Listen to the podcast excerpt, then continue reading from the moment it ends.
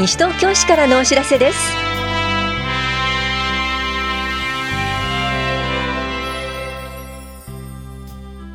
今日は新規保育事業所の開設。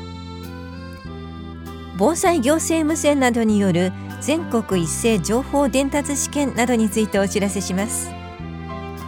インタビュールームお話は西東京市高齢者支援課の国峰匠さん。テーマは介護支援ボランティアポイント制度登録説明会です。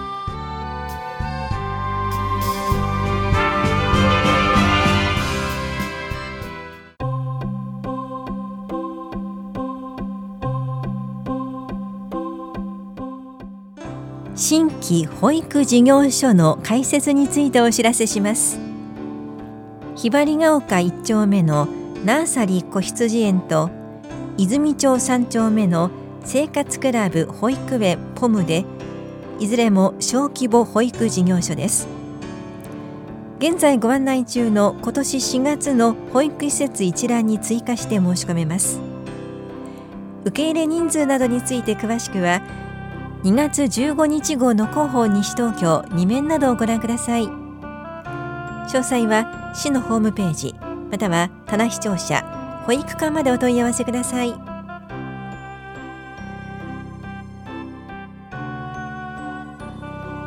防災行政無線などによる全国一斉情報伝達試験についてお知らせします。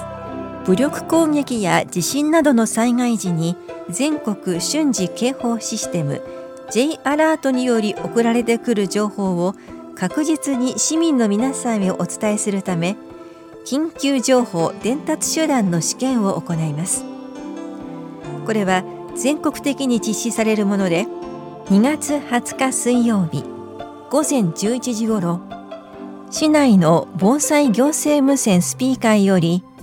これは J アラートのテストですという音声を3回放送します。災害と間違えないようご注意ください。J アラートとは国から送られてくる弾道ミサイル情報や地震などの緊急情報を人工衛星などを活用して瞬時に伝達するシステムです。詳細は市のホームページをご覧ください。危機管理室からのお知らせでした。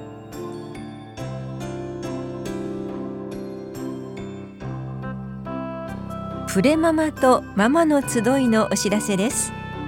フリートーキング情報交換。赤ちゃん向け絵本の紹介読み聞かせ体調や出産の準備などのご相談をします。参加できるのは市内在住で36週までのウィザンの妊婦と産後1ヶ月から4ヶ月までの初妊婦とそのお子さんです。この催しは2月21日木曜日午前10時から11時半まで田無総合福祉センターで行われます。参加ご希望の方は2月19日までに電話でお申し込みください。お申し込みお問い合わせは健康課までです。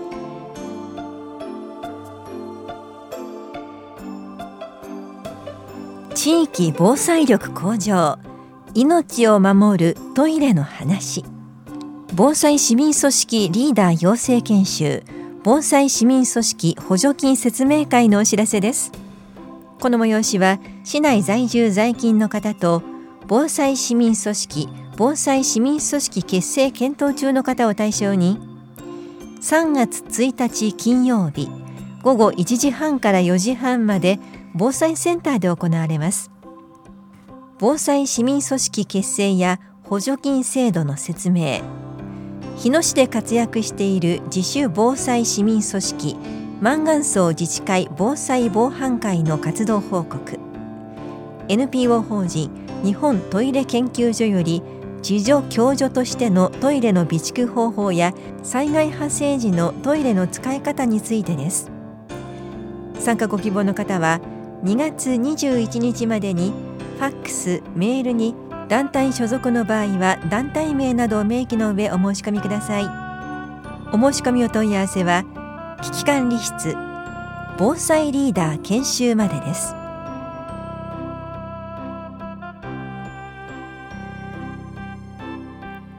西東京市民会館跡地活用に関する事業提案アイデアなどの募集結果のお知らせです。民間事業者から幅広い意見や提案をいただきその対話を通して官民連携事業による移設整備の実現性のほかさまざまな可能性を調査検討するため事業提案アイデアなどを募集しました。対話の前提条件は文化施設機能の確保と地域の活性化等に貢献できる利活用のアイデアです。2月15日号の広報西東京2面に結果概要を一部抜粋して掲載しています。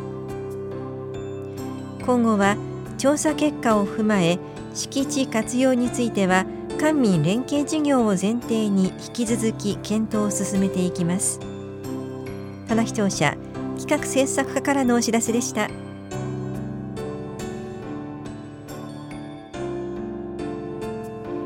来年度の生きがい推進事業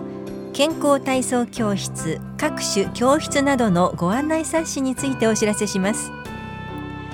市内在住で60歳以上の方を対象に老人福祉センター福祉会館で実施している健康体操各種教室などの予定を記載した来年度の生きがい推進事業年間予定の冊子を下法やひばりが丘藤町新町の福祉会館と老人福祉センター住吉老人福祉センターと社会福祉協議会で配布しています。ぜひご覧ください。高齢者支援課からのお知らせでした。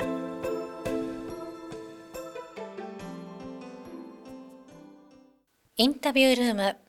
お話は高齢者支援課国峰匠さん。テーマは介護支援ボランティアポイント制度登録説明会について。担当は近藤直子です。2月26日火曜日午前10時から住吉会館ルピナスにて介護支援ボランティアポイント制度登録説明会が行われます。まず、介護支援ボランティアポイント制度についてお話を伺っていきます。国峰さん、これはどんな制度なんでしょうか？はい。介護支援ボランティアポイント制度は、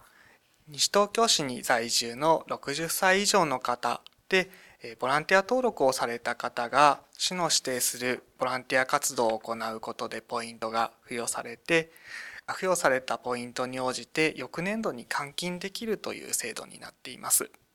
対象年齢は60歳以上ということでした。で、市が指定する活動というお話ありましたが、中にはどんな活動がありますか？市が指定するボランティア活動は、今のところ5種類ありまして、例えば地域の単身の高齢者の方の見守り活動を行うボランティアであったり、と地域の助け合いの活動を行うボランティア等があります。今年度から市内にある特別養護老人ホームでのボランティア活動も対象の活動となっています。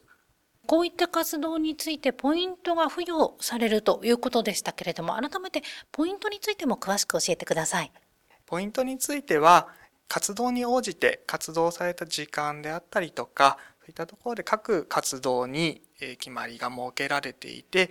活動に応じてポイントが付与されます。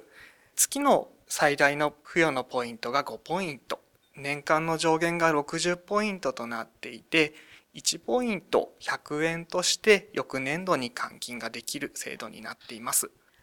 現在登録している方どのぐらいいらっしゃいますか？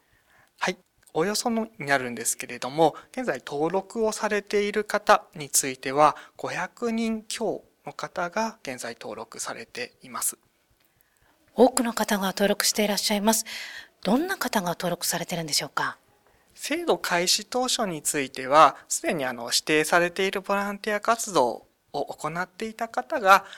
あの、活動におけるモチベーション等の一つとして登録してくださっていたんですが、ここのところですね、65歳以上であの定年をされてこれから地域に出ていこうという方が地域での活動のきっかけとして登録してくださるという方が増えてきているかと思います。少し聞くところで言うと最近登録されるというような方で地域活動のきっかけとして登録された方がボランティア活動をきっかけにご自分も地域の集まりにつながったりとか地域とのつながり支え合いにつなげていくためのきっかけとしていただけているなんていうような声をちょっと聞いたりしています。それは非常に嬉しい声だと思います。さて、介護支援ボランティアポイント制度登録説明会について、改めて日時や場所など教えてください。介護支援ボランティアポイントの説明会なんですけれども、2月26日火曜日、住吉会館ルピナスというところで実施されます。時間は午前10時から1時間半くらいを予定しています。この説明会参加するには事前の申し込みは必要ですか？事前の申し込みをお願いをしています。申し込み先は西東京市地域サポートリンクというところになります。電話番号042-497-4163にお問い合わせいただけますと、申し込みであったり、簡単な説明をさせていただいたりができます。この説明会に参加すると、そのままもう登録という形になるんですか？登録については、説明会の後に登録書をご提出いただくことになります。説明会を受けて登録しないという選択もできますので、お気軽に説明会参加していただければと思います。ありがとうございます。最後にお聞きの市民の皆さんに一言お願いします。この介護支援ボランティアポイント制度、平成28年から始まった新しい制度になりますが、これから高齢者の方が増えてくる中で、皆さんで支え合う社会を作っていくきっかけにもなっている制度になります。お互い支え合えるような地域づくりのきっかけの一つとして、ぜひポイント制度の方登録していただければと思いますので、よろしくお願いいたします。インタビュールーム、テーマは、介護支援ボランティアポイント制度登録説明会について、お話は高齢者支援課国峰匠さんでした。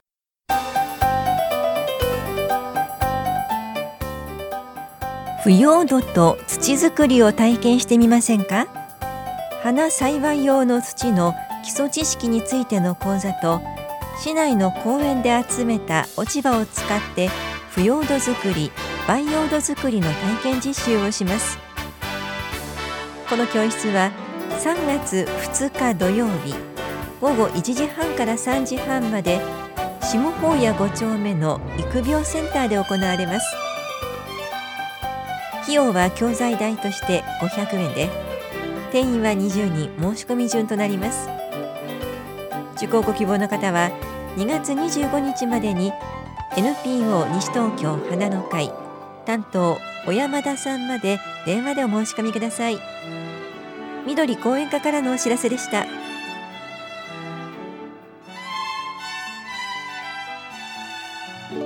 この番組では皆さんからのご意見をお待ちしています。FM 西東京西東京市からのお知らせ係までお寄せください。またお知らせについての詳しい内容は広報西東京や西東京市ウェブをご覧いただくか西東京市役所までお問い合わせください。電話番号は042-464-1311 042 464-1311番です。以上西東京市からのお知らせ亀井さゆりでした。